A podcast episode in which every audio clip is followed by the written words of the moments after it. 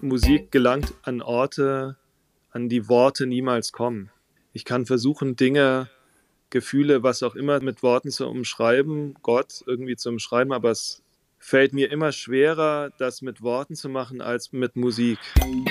Wir sagen ja, und das finde ich total logisch, der Geist Gottes weht, wo er will. Und das Einzige, was ich jetzt vielleicht als Pastor machen kann, ist die Türen so weit aufzumachen, dass er auch im Haus wehen kann. Hashtag digitale Kirche bedeutet für mich, dass auf jeden Fall anerkannt wird, dass hier was passiert, was einen gewissen Wert hat, was nicht irgendein nur belangloser Scheiß ist, sondern was, was Menschen auch auf besondere Art berührt. Herzlich willkommen zum Yeet Podcast, dem Podcast für Glaube und Kirche in Social Media und auch umgekehrt. Er wird als Punkpastor, Tresenprediger oder Pfarrer mit der Trompete bezeichnet. Er betreibt zusammen mit Jan Simovic Doc 3 Records, eine, zwei, ganz viele Bands, einen Instagram-Kanal und unzählige Projekte. Er arbeitet für den Fachbereich Popularmusik der Nordkirche und seine Gemeinde in Hamburg-Meiendorf-Oldenfelde. Und gerade hat er sein erstes Soloalbum veröffentlicht mit dem Titel Lichter. Willkommen, Ulf Werner. Ja, vielen Dank, dass ich da sein darf. Danke für die Einladung. Sehr schön, dass du da bist. Ich habe so viele Fragen an dich, Ulf. Äh, ich finde das so spannend, was du alles machst. Aber erstmal ganz klassisch ein paar Fragen zur Person, damit wir dich ein bisschen kennenlernen. Dein Lebenslauf weist einen ziemlichen Zickzack-Verlauf auf, hast du mal selbst gesagt. Erzähl doch mal, wie bist du aufgewachsen und wie bist du zur Musik gekommen und wie dann auch noch zur Kirche? Ja, also aufgewachsen bin ich in Süddeutschland letztlich. Meine Eltern sind beides Geflüchtete, die in Süddeutschland gestrandet sind, sage ich mal, und sich da kennengelernt haben. Von daher bin ich letztlich in Süddeutschland aufgewachsen, in diesem kleinen Ort Weidenbuch, wo auch die Ritter Sportschokolade herkommt. Bin da auch zur Schule gegangen in Tübingen und ähm, bin dann aber irgendwann immer weiter in den Norden gerückt, sodass es mich ähm, Husum war das nördlichst, wo ich gelebt habe und ähm, ja, aber in Hamburg habe ich so meinen Heimathafen gefunden jetzt schon seit vielen, vielen Jahren. Ähm, meine Eltern hatten jetzt nicht so einen, so einen Kirchenhintergrund. Ich sag mal, mein Vater war sehr, sehr links und ähm, war auch nicht unbedingt Freund der Kirche. Und meine Mutter ist aus der katholischen Kirche ausgetreten, aber beide sind in der evangelischen Kirche gewesen. Als ich mit dem Lehrkörper, sage ich mal, in Tübingen, ich war in so einem humanistischen Gymnasium, nie der beste Schüler, sage ich mal.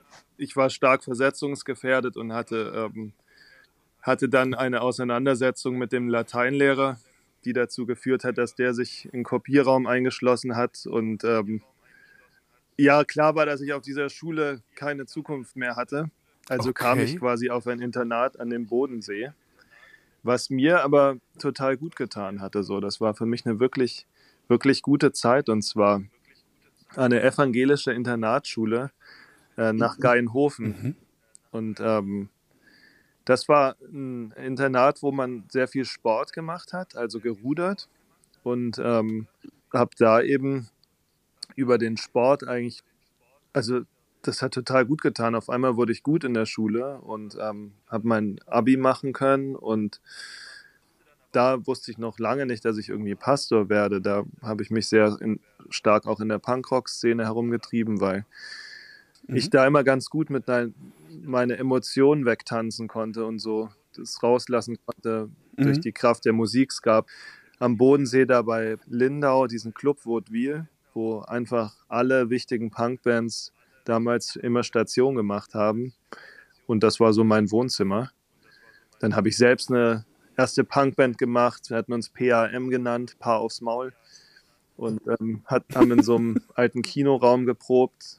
Glaube ich, relativ, wir waren relativ schlecht, kann man sagen. Das ist ja bei Punk eigentlich nicht das Wichtigste, äh, Instrumentenbeherrschung, oder? Ne? Also einfach vom Konzept her. Das stimmt, das ist nicht das, also finde ich auch immer noch so, dass die Emotionen das Wichtigste sind und ja, für mich sind die Texte auch wichtig beim Punk. Also ich glaube, die Emotionen haben damals gestimmt. Mhm. Weil ich war wirklich irgendwie oft wütend auf alles Mögliche so. Und das, mhm. da war die Musik gut, da war Sport gut. Und ja, nach dem Abi habe ich dann erstmal nicht gewusst, was ich machen soll.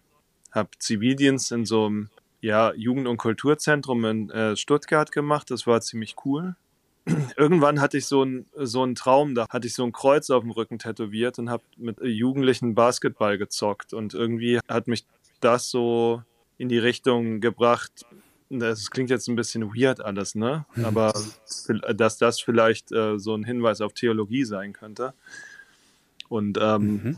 bin dann irgendwie so voll reingestolpert in das Theologiestudium ähm, in Tübingen damals. Ich habe halt immer versucht, nebenher Dinge zu machen, wo ich das Gefühl hatte, dass das irgendwie miteinander zusammenhängt. Und da hatte ich in ähm, Tübingen einen Verein gegründet, der immer in die JVA nach Rottenburg gegangen ist, also ähm, mhm. in die Justizvollzugsanstalt da. Da waren ungefähr so 500 Gefangene. Und zu der Zeit war damals auch Agro Berlin groß am Kommen und Bushido und so. Ähm, mhm ziemlich am, am Start und er hat ziemlich oft über diese Knast-Realness ja gewirkt, sage ich mal. Mhm. Und ähm, ich wusste aber, weil ich davor auch schon im Gefängnis immer ehrenamtlich so eine Sportgruppe gemacht hatte, dass das überhaupt nicht mit der Realität der Gefangenen zu tun hat, dass das mhm. denen übelst dreckig da drin geht meistens und dass da nicht so viel zu verherrlichen ist. Mhm. Und dann hatte ich die mal gefragt, ob sie denn nicht Lust hätten, mal äh, selber eine, äh, eine Platte aufzunehmen. Eine richtige, in Anführungsstrichen, Gangster-Rap-Platte, wo ja. sie einfach mal darüber sprechen können, was ihnen da, also im Gefängnis oder draußen, was ihnen irgendwie da auf dem Herzen liegt. Und da haben sich fünf Gefangene zusammengetan, mit denen haben wir dann ähm, über den Verein getextet und ähm, ich habe Beats bekommen vom lokalen DJ und ähm, Irgendwann haben wir dann die Platte im Gefängnis aufgenommen und produziert. Genau, Knastgedanken hieß das. Und das war irgendwie sowas, wo ich gedacht habe, hm, sowas braucht man irgendwie. Das ist, das ist wichtig, Menschen irgendwie da die Möglichkeit zu geben, sich zu zeigen mit ihren Zweifeln, aber manche haben auch über ihren Glauben gesprochen da in ihren Texten. So, das war echt spannend. Und da habe ich dann wieder gedacht, hey, ist doch cool, dass ich das studiere. Ähm, es sind nicht nur Bücher und Staub und so und habe mich dann eben weiter da geschleppt. Und irgendwann habe ich dann nach Hamburg gemacht, nach der Zwischenprüfung. Mhm. Und ähm, ja, dann Hamburg. Das war dann die große Freiheit erstmal. Da habe ich dann gar nicht mehr studiert. Und ähm, habe eben da viele verschiedene Jobs gemacht und bin eben dabei bei Rantanplan eingestiegen. Das war so die größte Punkband, mit der ich dann da unterwegs war. Mhm bin auch erstmal mit auf Tour gefahren dann. Und die erste Tour war für mich so eine wichtige Erfahrung gewesen. Ich konnte die, die Songs teilweise noch nicht so richtig. Ich habe das im Bus dann immer geübt. Es waren echt viele so Grenzmomente, aber es hat mich total weitergebracht auch, obwohl ich die ersten Konzerte so ausverkaufte Läden, alles, da habe ich mir schon ein bisschen in die Hose gemacht damals, aber irgendwie mhm. dann Schritt für Schritt ging das dann und heute bin ich selber einfach mit eines der ältesten Mitglieder der Band. Mhm. Die gibt es jetzt auch schon 27 Jahre und schreibe selbst halt viele Texte und Songs und bin da halt so reingewachsen mhm. in die Szene. Aber Lebensunterhalt konntest du zu dem Zeitpunkt davon nicht wirklich bestreiten, vermute ich mal, ne, in Hamburg dann. War das war so eine Mischung. Also wenn man von Rantanplan hätte leben wollen, dann hätte man jeden Tag auftreten müssen. Und das hat auch damals das Tour nicht hergegeben. Das ist immer schon eine Schwellenband gewesen. Zwar in den Charts, zwar auch große Hallen, aber die Vorstellung, die viele haben, dass man dann so irgendwie, also es gab nach Konzerten auch manchmal so, ja, ihr seid ja auch ziemlich reich, ne? Nee, sind wir nicht. ich musste immer noch nebenher arbeiten und unser Sänger, der ist ein richtig harter Arbeiter, ja, der musste das schon immer machen. Man konnte davon nicht leben, also ich konnte davon nie leben. Mhm. Und stattdessen hast du was habe ich gelesen, irgendwo in einem Artikel über dich, sogar auch als Bäcker mal gearbeitet oder solche Sachen gemacht? Ich habe alles Mögliche gemacht. Ja, ich habe vor allen Dingen hinter den Tresen Hamburgs gearbeitet, wie viele aus der Bandbranche. Oder ähm, mal so, so Jobs wie äh, am Hafen mal was arbeiten. Da haben wir so Scheiben eingesetzt für so ein Terminal, die dann auch leider zersprungen sind. Oder Messebau ist, ist so ein Job. Das ist dann so mal zehn Tage durchknüppeln und dann aber hat man auch wieder ein bisschen was. Mhm. Äh, solche Jobs. Und, äh, und tatsächlich habe ich mal in einer Bäckerei gearbeitet. Das war aber dann, als ich, ich hatte so eine äh, Theologiestudiumskrise. Ich bin damals ähm, einmal durchs Examen gefallen und dachte, what the fuck? Das macht doch alles überhaupt keinen Sinn. Was habe ich denn hier alles gelernt und wofür will ich es überhaupt einsetzen? Das ist doch totaler Scheiß. Und dann habe ich mich ähm, zu einem Freund, der so einen Hof bei Kassel hatte, Mhm. Eben so ein Bio-Bauernhof, äh, äh, wo auch so pädagogische Projekte drauf stattfanden, aber auch eine Biobäckerei war, habe ich mich da zurückgezogen und so einen Bauwagen mir geholt und äh, habe da dann eben als Job die Brote nachts immer ausgefahren in die umliegenden Dörfer, Orte, Edeka-Filialen. Das ist nochmal eine andere Welt, so wenn man nachts unterwegs ist. Das ist schön, manchmal ein bisschen einsam gewesen, aber ich kam da dann nochmal klar, was ich eigentlich überhaupt will im Leben. Mhm. Und dann bist du ganz klassisch ähm, ins Theologiestudium zurück und hast ein Vikariat gemacht und äh, in den Fahrberuf? Ja, genau. Also ich musste zuerst natürlich erstmal begründen, warum ich das nochmal machen will und so und habe dann das Examen gemacht. Und dann bin ich eben nach dem äh, Examen ins Vikariat gegangen und so hat es mich auch nach Husum geschwemmt, an die graue Stadt am Meer. Mhm. Und ähm, da war ich dann Vikar, bin dann zurück nach Hamburg. Genau, und dann wollte ich eigentlich wieder zurück in die soziale Arbeit, aber dann kam der Anruf äh, von der Landeskirche, die gesagt haben, wollen Sie nicht so eine halbe Stelle Musik und eine halbe Stelle Gemeinde machen? Wir äh, hätten da so eine Kombi-Möglichkeit. Und dann habe ich gedacht, hm, das klingt spannend und ähm, habe Jan Simovic kennengelernt, mit dem ich ja jetzt dann auch äh, viel an der, im Fachbereich für Popularmusik zusammen mache, der auch so ein bisschen so ein Herzensfreund, Kollege ist. Und dann kam das jetzt so, wie es kam. Jetzt bin mhm. ich Pastor. Sehr spannend. Dann frage ich dich erstmal zu dem Teil deiner Stelle und deines Berufslebens oder vielleicht mal ganz allgemein. Für dich gibt es schon eine Verbindung von Musik und Religion, eigentlich in vielfacher Hinsicht. Was würdest du sagen, was ist das, was dich an beidem fasziniert oder wonach suchst du in Religion als auch in Musik? Ja, für mich ist Musik eigentlich das Vehikel. Musik gelangt an Orte, an die Worte niemals kommen. Also ich kann versuchen, Dinge, Gefühle, was auch immer mit Worten zu umschreiben, Gott irgendwie zu umschreiben, aber es fällt mir immer schwerer, das mit Worten zu machen als mit Musik. Das Fand ich auch mal spannend. Ich habe mal was von Schleiermacher gelesen. Der hat das auch so gesehen. Das ist ja der große Theologe der Gefühle, würde ich mal behaupten. Mhm. Dass der auch mal in seiner Weihnachtspredigt gesagt hat, Musik ist ähm, quasi das, was dem Göttlichen am nächsten kommt. Und so habe ich es halt schon immer erlebt. Also für mich ist auch dieses Auf Tour sein auch ein Jagen nach dem Göttlichen, weil es letztlich bei Musik mir immer, es ging mir nie um Drogen, es ging mir nie um die Party danach, es ging mir eigentlich immer darum, diesen göttlichen Moment zu erwischen, der manchmal vorkommt, wenn so ein Funke überspringt bei einem Konzert. Und das ist was, was man einfach nie in der Hand hat.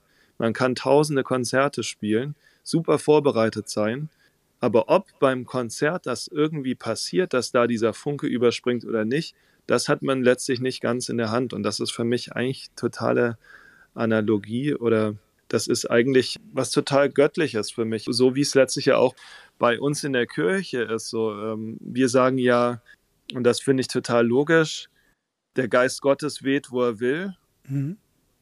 Und das Einzige, was ich jetzt vielleicht als Pastor machen kann, ist, die Türen so weit aufzumachen, dass er auch im Haus wehen kann.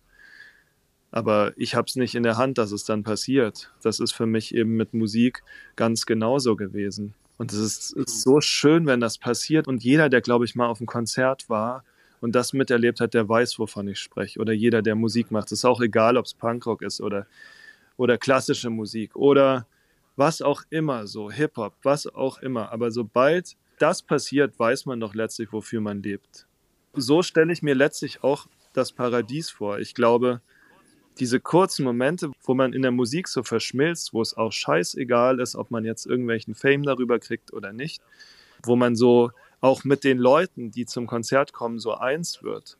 Das ist für mich so ein Ewigkeitsmoment. So stelle ich mir das Paradies vor. Wenn wir sterben und dann in diesen Zustand übergehen, das wäre für mich absolut Bombe. Und Wir leben aber noch nicht im Paradies und auf Erden, deswegen kriegen wir ab und zu nur so einen Vorgeschmack und wissen aber, wofür es sich dann lohnt, auch aufzustehen. Mhm.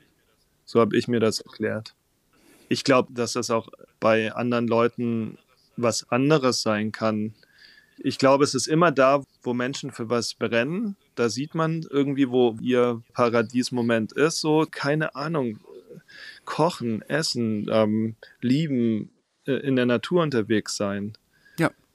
Wie ist denn das eigentlich, wenn du jetzt mit einer halben Stelle ganz normale Aufgaben als Gemeindepastor hast, sag ich mal, weil alles, was da dazugehört, passt das noch zusammen mit deinem ganzen musikalischen Engagements? Also kannst du tatsächlich noch auf Touren gehen oder sowas mit Rantanplan? Oder funktioniert das so dann nicht? Ich kann nicht mehr so viel auf Tour gehen. Also mhm. das Gute ist, wir sind ja quasi, wir sagen immer, wir sind so ein Rudel, dass ich auch noch ein, zwei andere tolle Trompeter da am Start sind, die dann äh, spielen können, wenn ich jetzt nicht kann oder umgekehrt. Ah, super. Mhm. Auf der anderen Seite verbindest du ja auch äh, ganz oft jetzt Musik und Gemeinde, auch Gemeindearbeit. Ich denke da gerade an ein Projekt, das ging auch ganz gut durch die Presse. Dieses Christmas Bike im ersten Corona-Jahr. Kannst du einfach mal ein bisschen von diesem Projekt erzählen und wie deine Gemeinde auf diese Idee reagiert hat? Stimmt, da hat sich tatsächlich verbunden. Das war so eine Reaktion auf die Zeit, wo quasi Gottesdienste auch abgesagt wurden zu Weihnachten und so. Und da habe ich über die Popularmusik so ein Urban Christmas Prayer produziert. Das ähm, war so ein ja, elektronischer Klangteppich, auch mit vielen Elementen, die Leute mit Weihnachten verbinden. Da habe ich so eine Umfrage gemacht, was gehört an Geräuschen für euch zu Weihnachten dazu. Da haben manche gesagt, oh, die, das äh, Knacken von Schnee, das Knistern von Kaminfeuer. Einer hat gesagt, dieser Zimbelstern, der bei der Orgel immer so klingelt, der wird ja nur zu Weihnachten bei uns eingesetzt. Und da habe ich lauter so Elemente genommen und da eingefügt und daraus so ein Christmas Prayer gemacht, wo man dann eben drüber eben auch so Kurzandachten halten konnte. Und die konnte man einfach über eine Boombox abfeuern. Und dann hatte ich mein, ich habe so ein Lastenfahrrad. Mhm.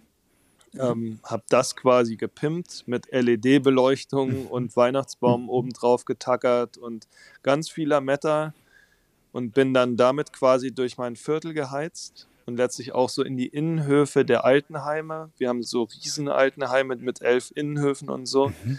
und habe da dann kleine so Weihnachtsandachten gehalten und die kamen dann auf ihre Balkons und haben gewinkt und gesagt, oh schön, dass ihr uns nicht vergessen habt es hat auch viele Leute einfach zum Lachen gebracht. Und zu der Zeit war Lachen einfach auch total wichtig. Ja. Es kam gut an. Und dann äh, habe ich es an Ostern gleich nochmal gemacht mit so einer Bällemaschine, die ich so bei Freunden im Gängeviertel bekommen habe.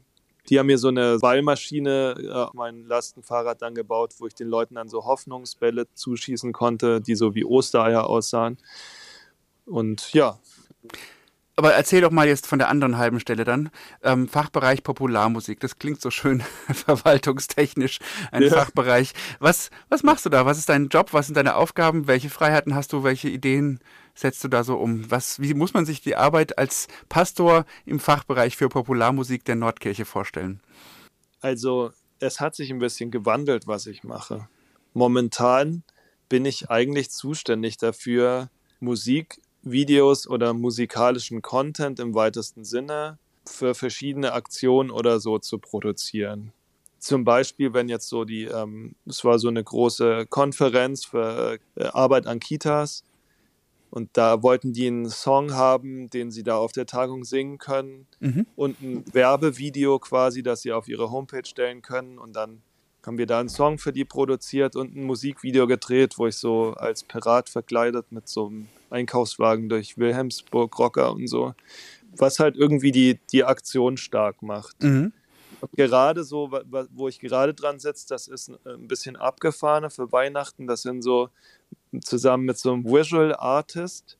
Das sind so ähm, auch die, die Weihnachtsgeschichte quasi als so eine Art Lasershow mit äh, elektronischen Musikklängen und so äh, verbunden, die dann jeder quasi sich runterladen kann und in der Gemeinde über den Beamer auch zeigen kann mhm. oder an irgendwelche Orte gehen kann und das dann da machen kann. Also solche Sachen mache ich da. Und davor habe ich zum Beispiel auch mit Jan eben solche Sachen wie Doc 3 gemacht, wo die Idee eigentlich dahinter war, und ich glaube, das ist immer noch auch ziemlich ähm, vielversprechend, dass man einfach mal versucht, auch neue Formen von spiritueller Musik zu pushen. Mhm. Da haben wir zum Beispiel so den rappenden Pastor unterstützt, den Lukas Klette oder wir haben ein Projekt mit Deichkind gehabt, wo wir so Bildmaterial von Deichkind verwendet haben. Ein äh, Song zum Ewigkeitssonntag mhm. war das damals. Und Deichkind hat dann gesagt, hey, ihr dürft das benutzen, das ist gar nicht so schlecht, was ihr da macht. Ja. Aber dass das dann funktioniert, das hat mich super gefreut. Und da haben wir eben viele tolle Aktionen gemacht. Und das ist aber dann auf so eine Basis gekommen, dass wir es halt immer ehrenamtlich machen mussten. Und jetzt merke ich halt einfach auch, dass das für mich kräftemäßig nicht mehr so hinhaut. Eigentlich wäre so der nächste Step gewesen, dass man sagt, hey, wir müssten das wirklich in ein, ein richtiges Label dann aufbauen, wo wir äh, junge Künstler aufbauen, die vielleicht auch Lust haben, in Kirchen zu spielen und so. Und dann tatsächlich vielleicht noch eine Booking-Agentur, die dann die Künstler auch an Auftritte vermittelt. Ja, ihr habt ja auch schon unheimlich viel gemacht, zum Beispiel die Monatslieder. Kannst du da ein bisschen was von erzählen? Die Monatslieder, das ist ein Projekt von Jan Simovic. Mhm. Da ist er schon vor Doc 3 quasi mit äh, zugange gewesen. Mhm. Für mich als Pastor ist das so quasi ähm, ein, Versuch, neue Musik, also Popmusik in der Kirche singbar für Gemeinde zu machen. Also da gibt es auch immer Noten dazu, da gibt es verschiedene Begleitversionen dazu kann man sich alles runterladen im Internet mhm. und ist da dann wirklich so, dass man während dem Gottesdienst einfach die Monatslieder auch ohne Probleme mit der Gemeinde singen kann. Mhm. Und es gibt so ein auch so eine Redaktion, die immer drauf guckt, ob das alles singbar ist. Und es gibt verschiedene Songwriter, die sich da dann eben einbringen, sodass dann auch eben die, die Songs total unterschiedlich sind. Und das, äh, Jan ist auch wichtig, dass es halt da eine große ähm, Toleranz gibt, also dass es von bis geht thematisch, dass man da halt das auch so zeigt, was Kirche halt auch abbildet. Ja. Eine andere Sache, die ihr gemacht habt, sind diese Urban Prayers. Was ist das eigentlich genau? Das hast du schon kurz erwähnt beim Christmas Bike. Die Urban Prayers, das war so eine Idee, dass man so eine Andacht to go auch mal feiern kann mit einem coolen Klangteppich drunter. Einen für mhm. morgens, einen für abends und einen für nachts haben wir quasi gemacht. Und ähm, zum Beispiel habe ich den jetzt eingesetzt auf, wir haben so ein riesen Confi-Camp, da sind 200 Jugendliche immer da, fahren wir nach Fehmarn.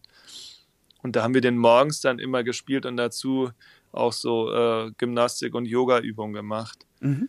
Und man kann den halt überall einsetzen. Du kannst da an den Strand gehen, brauchst keinen Musiker, brauchst nur halt eben ein Handy mit einer Bluetooth-Verbindung und eine Box. Oder du kannst es auch hören, wenn du von der Arbeit nach Hause fährst zum Runterkommen oder so. Gibt es eben eine Version instrumental und eine mit Text. Also für verschiedenste Anlässe sozusagen. Das kann jeder Mensch nutzen. Kann jeder Mensch nutzen. Auf Doc3 Records auf unserer Homepage kann man die sich runterladen. Genauso wie unsere Beats, die wir gemacht haben.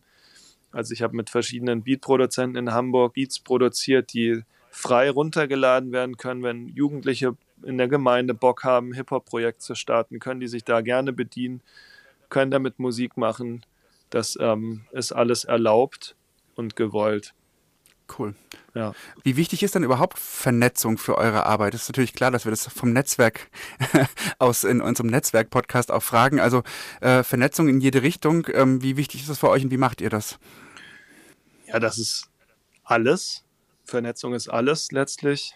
Das ist super wichtig es ist so ein bisschen, Jan ist jemand, der, glaube ich, sehr viel auch persönlich connected hat in der Kirche, weil er sehr viel unterwegs ist und schon lange auch im Game ist, im Kirchengame sozusagen. Und ich hatte immer so ein bisschen mehr das Digitale übernommen, zum Beispiel über Doc 3 und habe versucht, darüber eben äh, mich mit Menschen zu verbinden. Und das ist eine super Kombination, weil man braucht beides persönliche Vernetzung, aber auch eben digitale Vernetzung, um irgendwie überlebensfähig zu sein. Äh, also wenn man irgendwelche Musik oder so teilt, dann ist das schon, also man kommt um die sozialen Medien ja gar nicht mehr herum.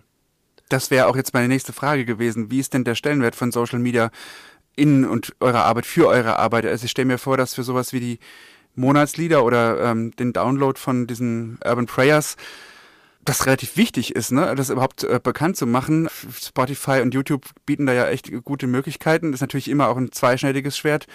Aber also gerade so für Marketing, Promotion bekannt machen, aber auch um Feedback zu bekommen oder Kooperationen einzugehen, könnte ich mir vorstellen, dass Social Media äh, ganz gut hilfreich sein könnte. Also ich kann mal ein Beispiel sagen. Doc 3 Records war für mich, für die Projekte, die da gelaufen ist, super wichtig.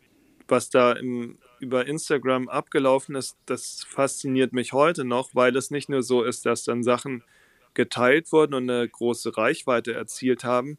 Es war auch so, wenn ich zum Beispiel gesagt habe, ich habe in zwei Wochen ein Musikvideo dreh, sind hier in der Bubble Leute, die Lust hätten, als Statisten mitzuwirken. Und dann kriegt man da auf einmal viele Menschen zusammen, die da mithelfen. Das, also wirklich, dass man dann auch von dem Digitalen das ableiten kann, dass dann wirklich auch im äh, Zwischenmenschlichen, in, in Live sozusagen was passiert, das fand ich halt krass. Weil ich ja manchmal auch gedacht habe, hm, was ist das eigentlich mit diesen äh, sozialen Medien? Hat das dann wirklich auch einen Impact im, im wirklichen Leben der Menschen oder nicht?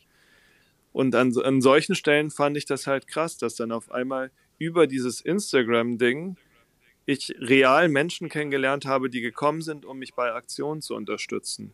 Mhm. Äh, es hat äh, meistens gut geklappt. Es hat auch seine Gefahren, sage ich mal, weil das ein sehr schnelllebiges Medium ist, Instagram, dass es, wenn man Sachen langfristig plant oder so, dafür ist es vielleicht nicht immer das Beste, würde ich sagen.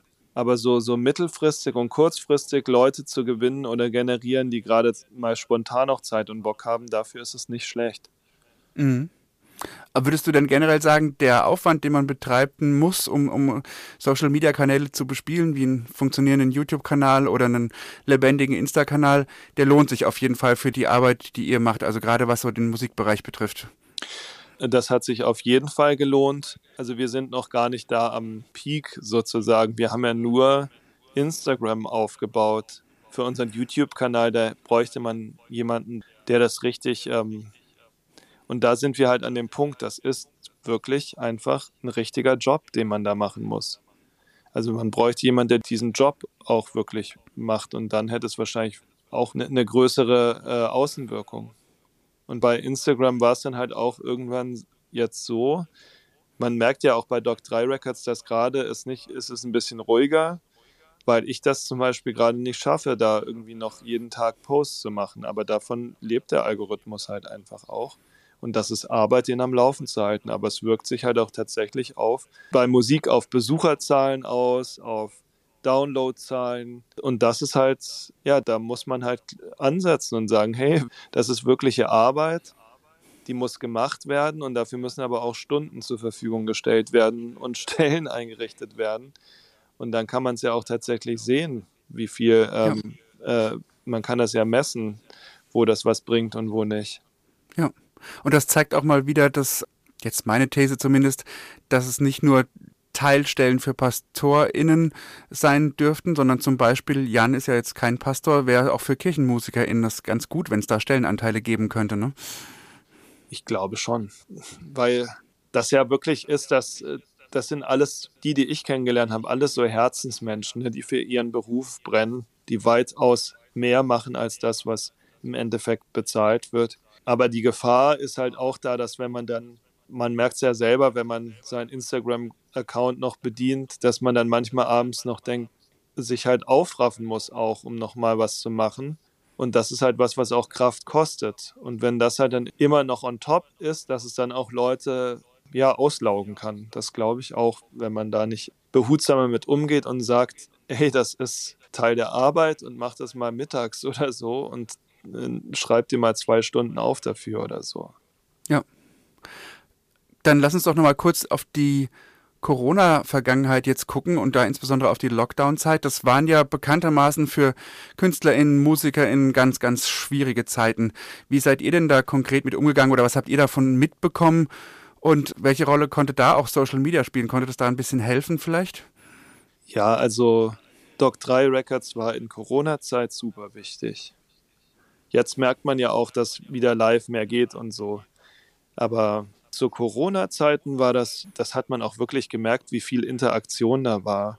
Glaube ich, dass das schon vielen was gegeben hat und man sich da wirklich auch verbunden hat mit vielen. Also wir haben ja wirklich, euch haben wir auch darüber kennengelernt und ähm, alle drumherum, also ganz, ganz Deutschland, Schweiz. Man hat sich auf eine ganz äh, besondere Art verbunden gefühlt. Das fand ich schon bemerkenswert, wie schön das auch war. Mhm.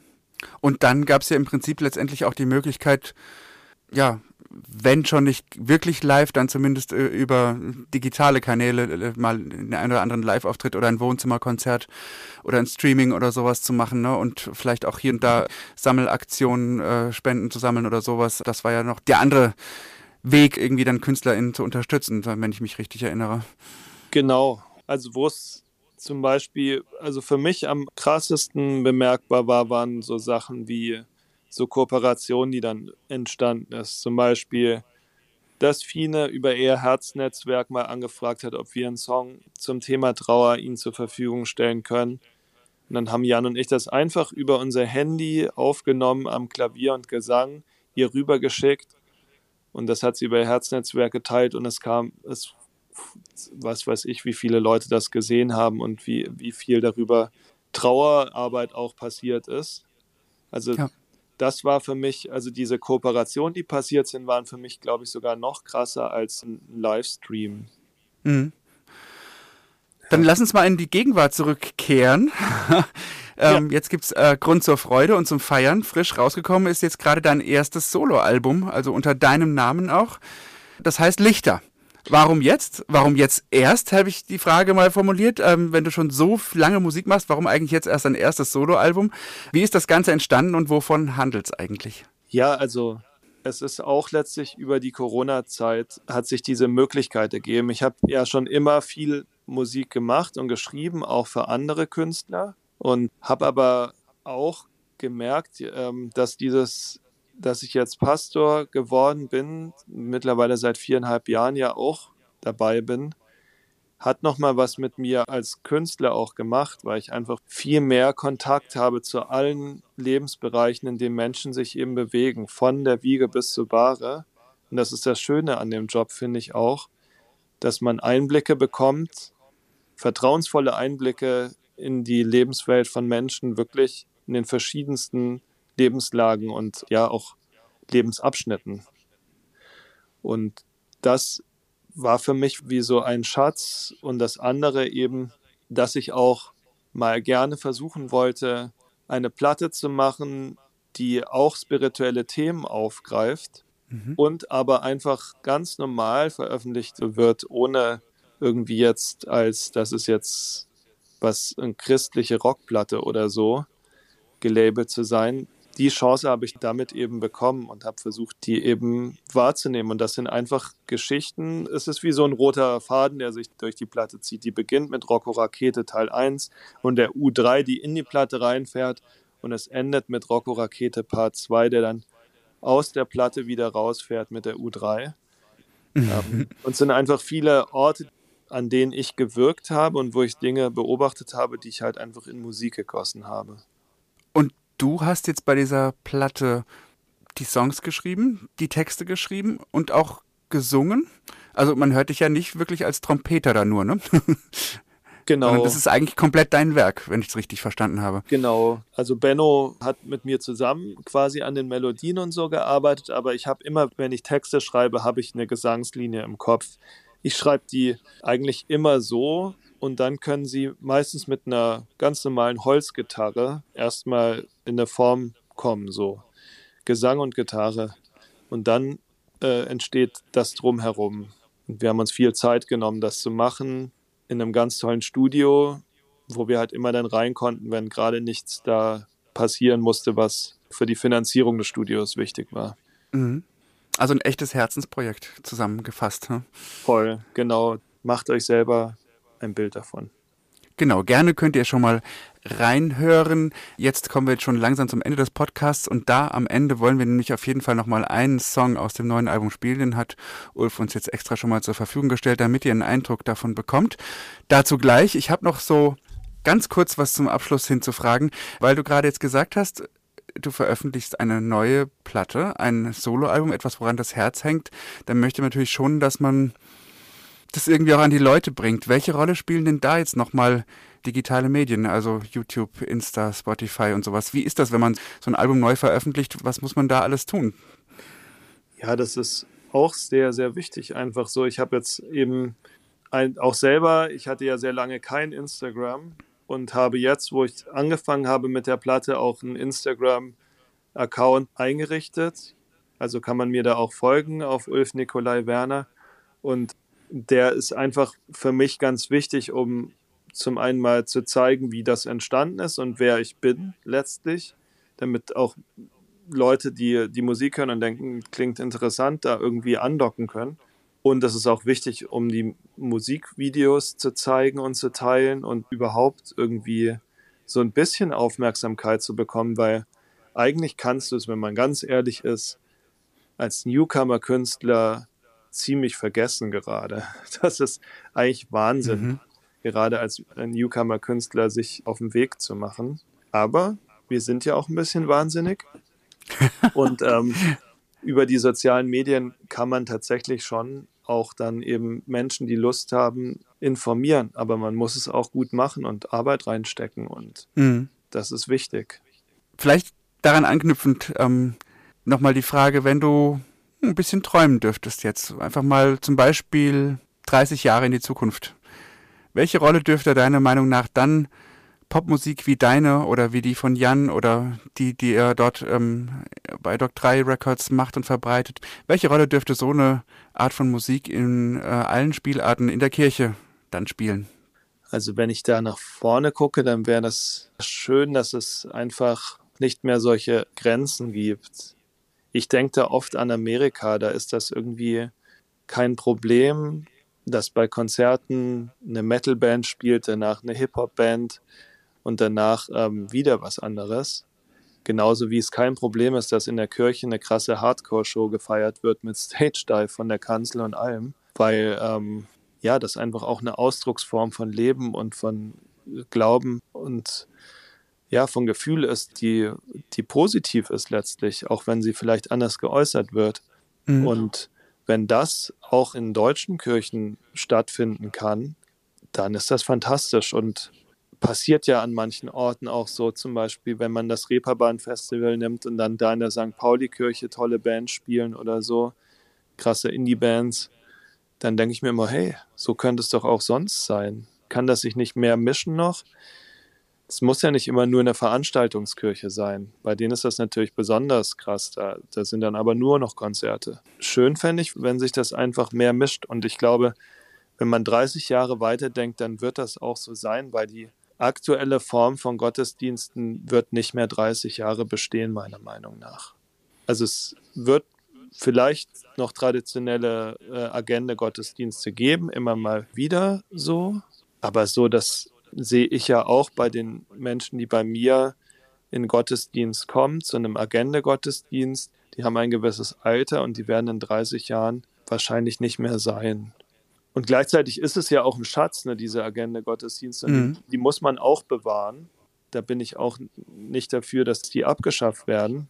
Aber man muss halt auch gucken, wen es dann letztlich, ja, es zeigt ja immer, wer kommt und wer nicht kommt. Und wenn halt keine mehr kommt, dann kann es auch nicht mehr sein so. Ja. So, jetzt kommen noch zwei Fragen, Ulf, nämlich die zwei Fragen kriegen alle unsere Podcast-Gäste und Gästinnen gestellt. Immer die gleichen und alle antworten natürlich unterschiedlich drauf. Das ist äh, das Spannende dabei. Die kannst du ganz kurz oder ganz lang beantworten, wie du willst. Die erste lautet so. Ganz simpel, was ist für dich eigentlich digitale Kirche oder der Hashtag digitale Kirche? Was bedeutet das für dich?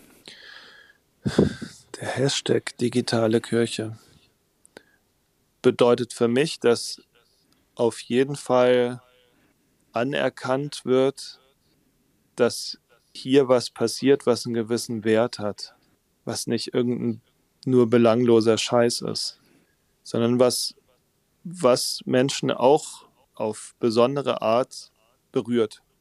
Mhm. Sehr schön. Zweite Frage, die passt für dich besonders gut, weil du es ja ein Stück weit auch gewohnt bist, auf Bühnen zu stehen, also auf der Kanzel oder äh, auf der Clubbühne, auf der Konzertbühne oder im Innenhof des Altenheims, wie auch immer. Die Frage lautet in etwa so, wenn du dir eine Bühne aussuchen dürftest, irgendeine, wie würde die sein, beziehungsweise wo würde die sein? Und natürlich vor allen Dingen, was würdest du zu wem, also zu welchem Publikum sagen wollen? Oder in deinem Fall natürlich gerne auch singen. Also ganz frei die Vorstellung, wo würde ich gerne was wem rüberbringen? Also, ich würde gerne immer bei jedem Konzert, das ich mache und bei ähm, jedem Gottesdienst, den ich halte, eine Atmosphäre der Offenheit haben, bei dem der, ich sag mal, der Heilige Geist wehen kann. Wo die Chance besteht, dass man irgendwie miteinander in Interaktion, in Verbindung gerät und auch mal in die Ewigkeit für einen Moment abheben kann. Das würde ich mir wünschen. Und ich würde mir wünschen, dass die Bühne dafür, dass die überall sein kann, weil das letztlich die Leute sind, die dann dafür sorgen, dass das passieren kann. Ich weiß nicht, ob das jetzt zu kryptisch klang. Nein, ich verstehe. Also, wie ich zusammenfassen würde, wäre, dir geht es gar nicht darum, einen bestimmten, ganz bestimmten Inhalt oder Sachverhalt zu vermitteln, sondern dass du über den Inhalt oder die Form oder beides eine Atmosphäre schaffst, dass Menschen Ewigkeitsmomente erleben können. Genau, ich finde, das ist das Wichtigste oder das ist der Auftrag oder was ich bei Kirche auch richtig gut finde, dass wir eigentlich Orte haben, die noch unkommerziell genutzt werden können, wo sowas passieren kann.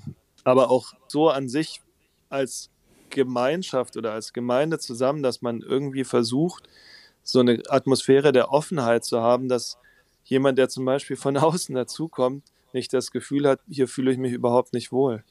Mhm. Das, ja. ja, genau. Lieber Ulf, vielen Dank.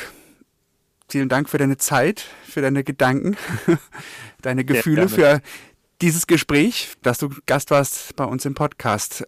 Ich sage jetzt schon mal, liebe Hörerinnen und liebe Hörer, wenn ihr auch was dazu schreiben, mitteilen, kritisieren, loben, wie auch immer äh, euch äußern wollt, dann äh, schreibt uns gerne, auch natürlich für Themenvorschläge, äh, Gastvorschläge, jegliches Feedback an info.yeet.de als E-Mail oder eine DM am besten äh, auf unserem Insta-Kanal yeet-netzwerk. Meldet euch gerne. Hört natürlich wieder rein. Die nächste Folge unseres Podcasts gibt es natürlich schon wieder in 14 Tagen abonniert, dann könnt ihr es nicht verpassen. Bewertet uns gerne, äh, auch hier gerne Feedback auf den Portalen. Wie auch immer, tretet gerne mit uns in Kontakt. Bleibt dran. Bleibt auch dran, wenn jetzt nachher noch der Folgehype kommt. Und ja, guckt mal in die Show Notes, da haben wir natürlich alles Mögliche verlinkt, also Doc 3 Records, dann alles Mögliche an Infos zum neuen Album von Ulf Werner. Und dazu, das hatten wir ja versprochen, gibt's jetzt zum Abschied noch einen Song aus dem Album. Und Ulf, du darfst ihn selbst ankündigen und dazu was sagen, wenn du möchtest. Und ich sage schon mal vielen Dank und auf Wiedersehen. ja, vielen Dank, dass ich da sein durfte. Und wir starten jetzt noch quasi in den Feierabend mit Rocco Rakete. Das ist der Opener der Platte. Und ja, hört rein. Ganz viel Liebe an euch. Und danke, dass ich da sein durfte. Digi, hast du einen Euro? Oder besser gleich zwei? Solche Fragen hört man ständig in der U-Bahn-Linie 3, so wurde mir heute Morgen auch auf die Schulter geklopft. Ich bin Rocco Rakete auf der Flucht vor den Cops, ich hab gerade gekotzt. Ja, ja, ich weiß meine Optik, wie so ein vergammelter Aal. Aber schau dich mal selbst an, bist ja auch keine Schönheit. Unterhalten wir uns mal, ich hab gerade ne Krise spiritueller Natur.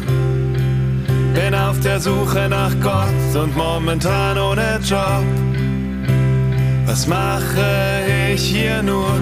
Woran soll ich noch glauben? Ist noch Hoffnung in Sicht? Wenn der Einzige, der anruft, ein Bezugsbetreuer ist, woran soll ich noch glauben? Um uns schwindet das Licht.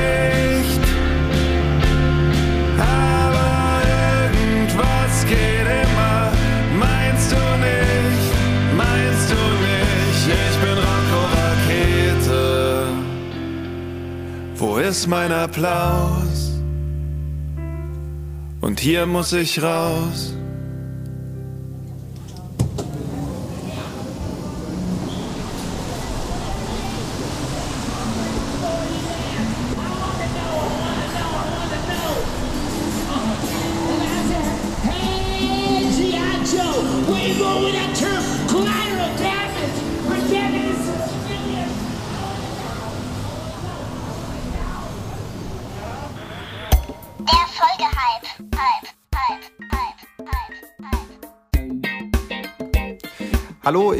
Julius Radke und auf Instagram unterwegs als Julius aus dem Norden.